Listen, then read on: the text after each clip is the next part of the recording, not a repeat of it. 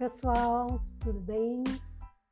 Muito bem, hoje nós vamos falar ainda sobre a verdade. Na semana passada, nós refletimos sobre a verdade e conhecemos o pensamento de alguns filósofos sobre o que é a verdade. A busca pela verdade, ela pode se dar de diferentes formas, mas ela está intimamente relacionada com a busca pelo conhecimento, a busca pelo saber.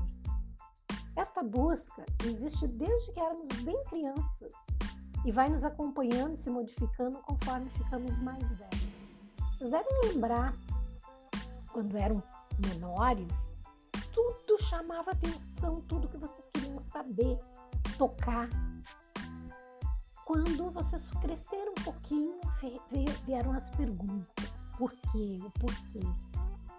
Mesmo jovens e adultos, a gente está sempre em busca deste saber, deste conhecimento. Mas hoje quero contar uma história para vocês. Vocês já ouviram falar numa expressão ouvir o canto das sereias? Vocês conhecem as sereias, né? Que é um, um ser mitológico, lá do tempo, lá da Grécia Antiga, já existia. Mas eu vou contar a história para vocês de uma personagem do folclore brasileiro chamada Iara, Iara Mãe d'Água. Já ouviram falar? Ela também é uma sereia, metade mulher, metade peixe, que vive nas águas lá da Amazônia. A história da Iara conta que ela é dona de uma beleza invejável. E conta que os irmãos sentiam inveja da Yara porque ela também era considerada uma guerreira muito corajosa e por isso eles resolveram matá-la.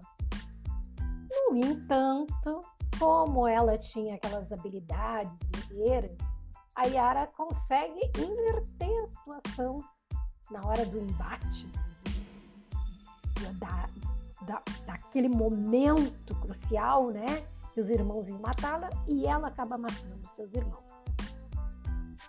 Diante disso, com muito medo da punição do seu pai, o pajé da tribo, ela resolveu fugir.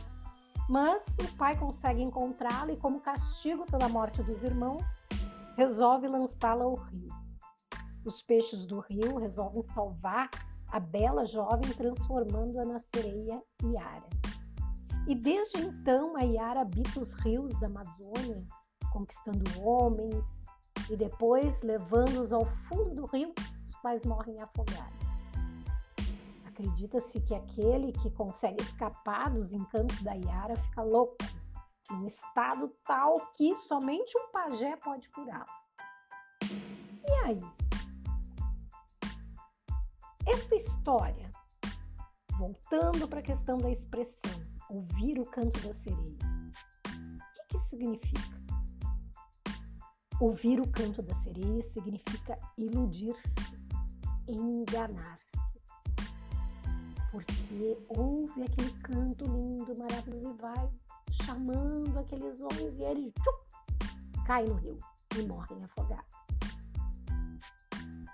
O que isso tem a ver com o que a gente está falando sobre saber, conhecer, verdade? É que essa história nos faz lembrar que muitas vezes levados por sentimentos e determinados desejos, nós somos impedidos de ouvir sobre a verdade. Então, muitos sentimentos, muitos desejos nossos podem nos afastar do saber e da verdade. Ao contrário, outros sentimentos e desejos também podem nos aproximar do saber e da verdade. A gente tem que cuidar porque que parece que quando a gente era bem criança, a gente tinha mais vontade de saber, ou alguns pelo menos. Pense nisso. Hoje, o que nos afasta de buscar o saber e a verdade? Pensem aí. Depois conversamos. Beijo.